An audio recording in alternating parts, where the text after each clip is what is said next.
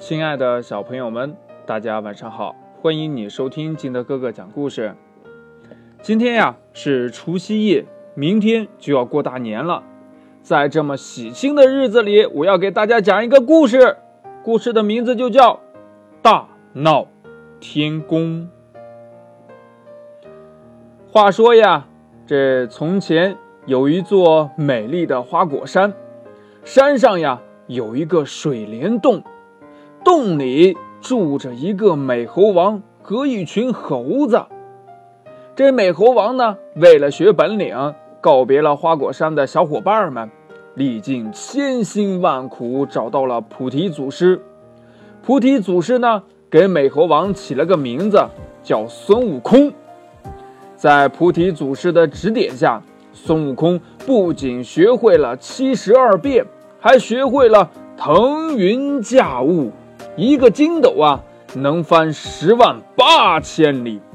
为了拥有一件好兵器，孙悟空去了东海龙宫，拿走了龙王的定海神针、如意金箍棒。那龙王肯定很生气呀，于是乎就状告到了玉帝那儿。玉帝又会怎样处罚孙悟空呢？调皮的孙悟空。愿意听话受罚吗？嗯，那今天呢，我们先来看第一回：悟空任职弼马温。话说东海边有一座大山，叫做花果山，那里的树木青翠，鲜花遍地呀，一道瀑布。从山顶飞流直下，漂亮极了。这美猴王啊，就跟他的猴子猴孙们，哎，住在这里。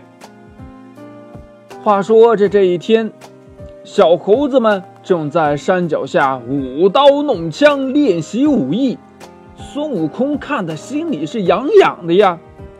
小的们，让大王。给你们耍几招！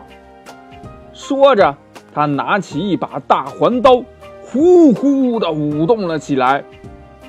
咔嚓，苍啷啷啷啷，这刀呀，碰在了石头上，哎，断了。嗨，这些兵器没有一件中用的。这时候呀，一只老猴子凑过来说道：“哎，大王，哎，我听说呀。”东海龙王那里有好多宝贝呢，大王何不去那儿找一找呢？哦，真的？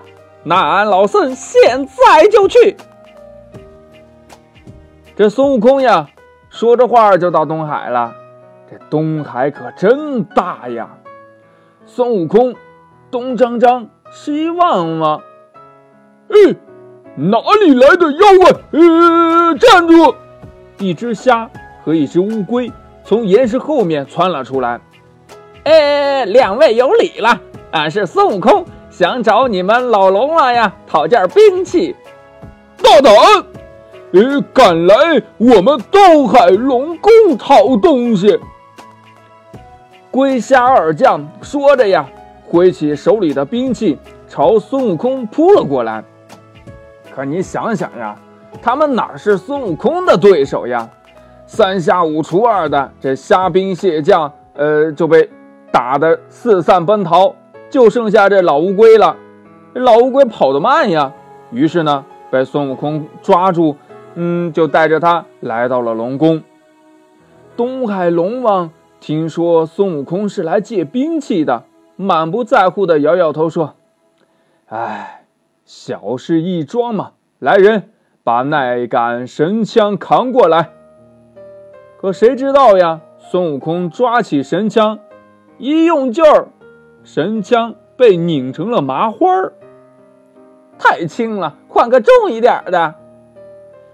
好吧，来人呐，把那杆方天画戟抬出来。龙王吩咐道：“啊。”孙悟空一把抓起方天画戟，舞了几圈不行不行，还是太轻了，还是太轻了。说着呀，一抖手，就把这方天画戟抛了起来，插到了地上。这下子东海龙王可为难了呀！这时候，龟丞相凑了过去，趴在他的耳朵边嘀咕了几句。东海龙王顿时喜笑颜开，说道：“哈哈哈，上仙呀，请跟我来。”龙王领着孙悟空来到一个平台上，上仙请看，这根大柱子呀，就是禹王治水时留下来的宝贝，叫做定海神针。你要是拿得动呀，就把它送给你。哦，真是个好宝贝，要是再细一点，再短一点就好了。孙悟空说道。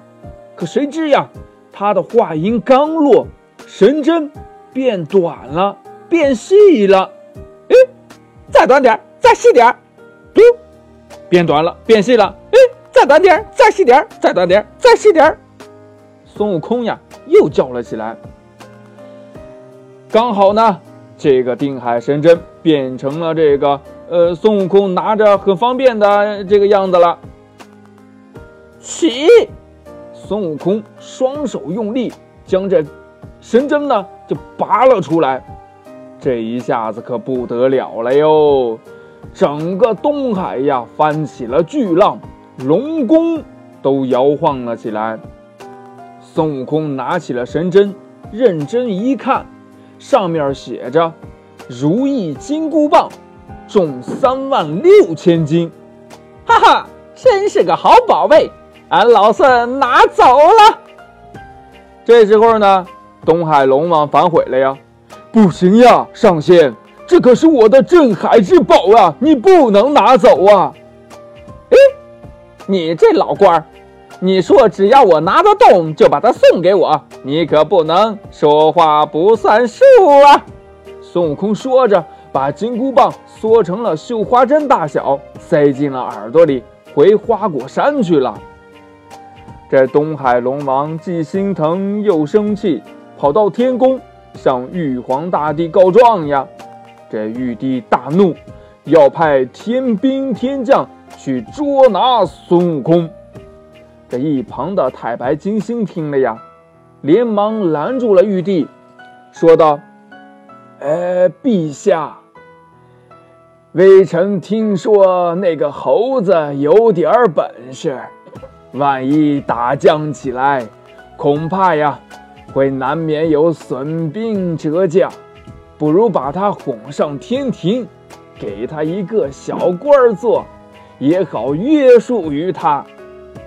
这玉帝呢，想了想，就同意了。于是就派太白金星前往花果山去请孙悟空。孙悟空呢，听信了。太白金星的花言巧语，跟着他来到了凌霄宝殿。这玉帝呢，封了孙悟空做弼马温。孙悟空不知道啊，觉得这弼马温肯定是一个大的不能再大的官儿了。其实呢，这弼马温就是一个呃管马的小官儿呀。这孙悟空不知道呀。高高兴兴的上任去了。那接下来会发生什么事儿呢？亲爱的小朋友们，明天一定认真听哦。好了，亲爱的小朋友们，今天我们的故事就到这里。喜欢听金德哥哥讲故事的，欢迎你下载喜马拉雅，关注金德哥哥。同样呢，你也可以添加我的个人微信号幺三三三零五七八五六八来关注我故事的更新。亲爱的小朋友们。